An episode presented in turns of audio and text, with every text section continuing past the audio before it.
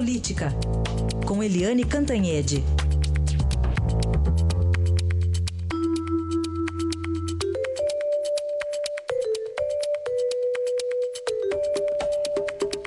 E ainda temos resquícios do artigo do fim de semana do ex-presidente Fernando Henrique Cardoso, publicou aqui no Estadão defendendo a saída do PSDB do governo. Como é que estão as reações, hein, Eliane? Bom dia. Bom dia, bom dia, Raíssa, bom dia a todos. Pois é, é, Fernando Henrique Cardoso é um dos, assim, raros líderes que sobreviveram aí, né, Uh, aliás, sobreviveram no plural. Quem sobreviveu a essa crise toda uh, que a gente está vendo de lava-jato, de desvios, corrupção, etc, etc, etc. Essa debacle política, né?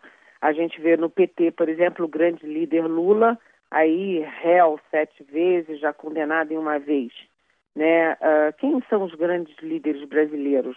Você tem na Câmara é, o Rodrigo Maia, que não nunca foi um grande líder, que agora começa a se afirmar exatamente porque ele está, vamos dizer assim, entrando nesse vácuo, nesse vazio de lideranças.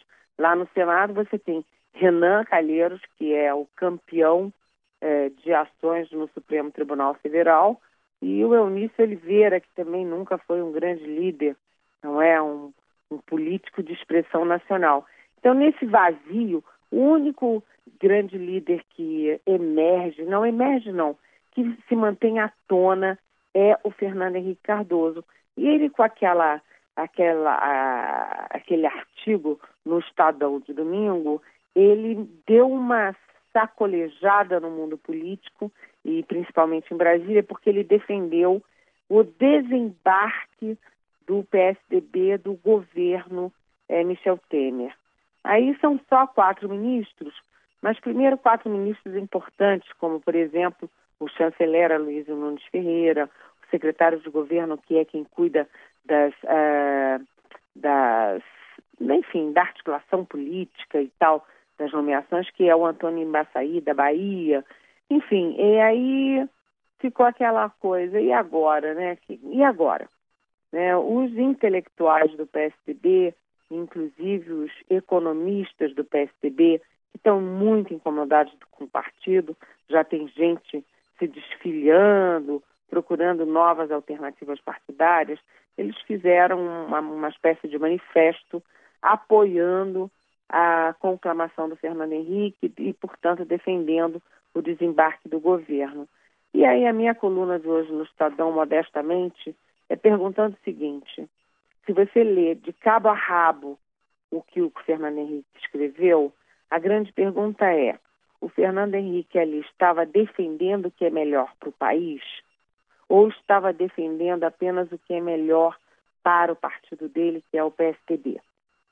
Porque vejamos o seguinte, Heisen, se o PSDB sai do governo agora, primeiro, enfraquece muito o governo e a posição do Michel Temer, porque o o PSDB é aquele partido que doura a pílula, sabe? Que dá uma dá ares de credibilidade ao governo. Tirar isso do governo é deixar o, o, o Temer só com o PMDB, só com gente que foi presa, só, só com gente que está é, é, enrolada, é, é, é, é abandonar o projeto de transição e falta só um ano para terminar o governo.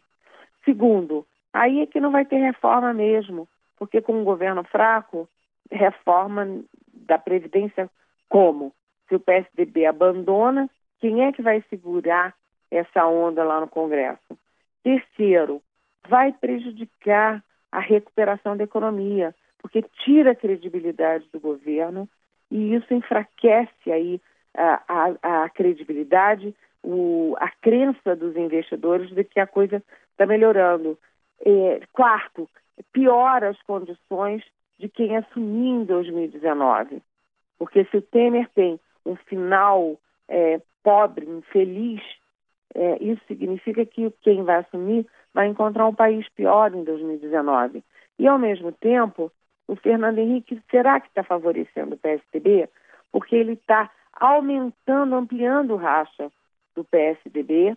É um partido que está gastando toda a sua energia em se autodestruir, em vez de ter estratégia, em vez de combater os adversários, em vez de é, deflagrar bandeiras por país, fica se auto.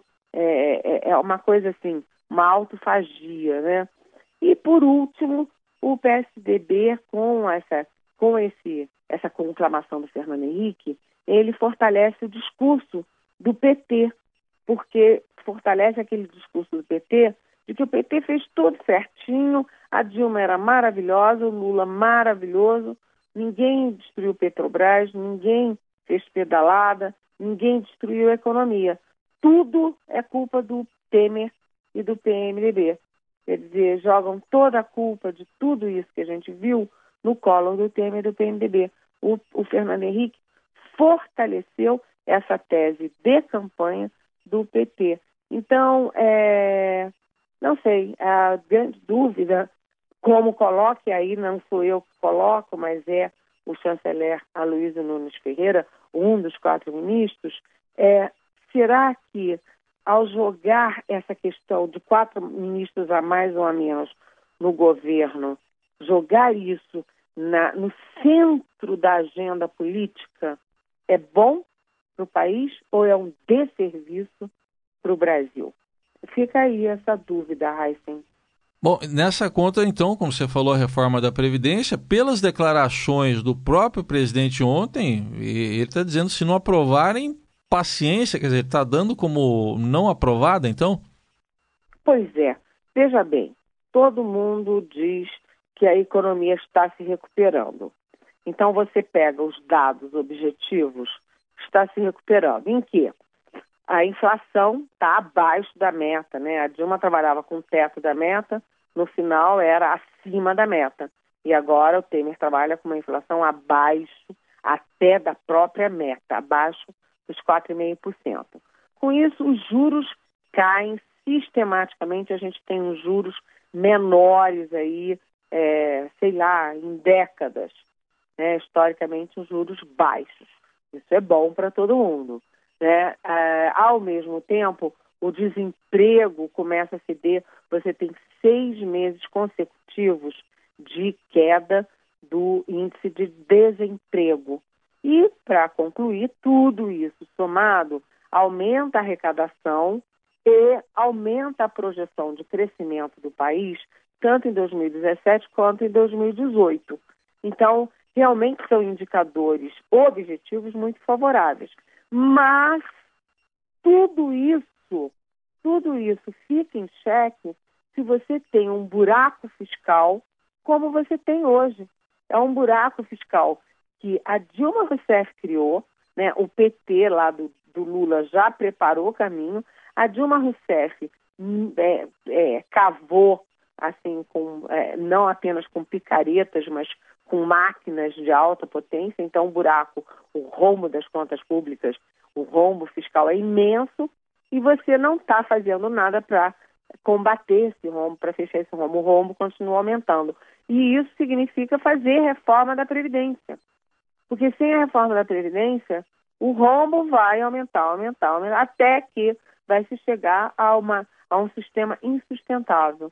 E aí, sem PSDB, com Fernando Henrique tirando a tropa, como é que vai ter guerra a favor da reforma da Previdência? E o Temer ontem disse, olha, se aprovar, aprovar, se não aprovar, não aprovar, porque ele está sentindo que está todo mundo abandonando esse barco. Fernando Henrique quer romper com o governo. O ministro da Fazenda, Henrique Meirelles, já está se lançando presidenciável. Deputados e senadores veem que o próprio ministro da Fazenda só pensa em 2018, eles também vão, eles é que vão é, pegar esse touro à unha, também só querem pensar em 2018. E não querem pensar, portanto, em dar voto numa coisa que é complicada, como a reforma da Previdência, que foi mal explicada e mal vendida para a população. Então, é um círculo círculo é, vicioso, agora não mais só na, na economia, mas na política. Né? E o Fernando Henrique, o grande líder, no meio disso tudo. Análise de Eliane Cantanhede, que volta amanhã aqui a nossa programação. Obrigado. Até amanhã, Eliane. Até amanhã. Bom dia, Raicem.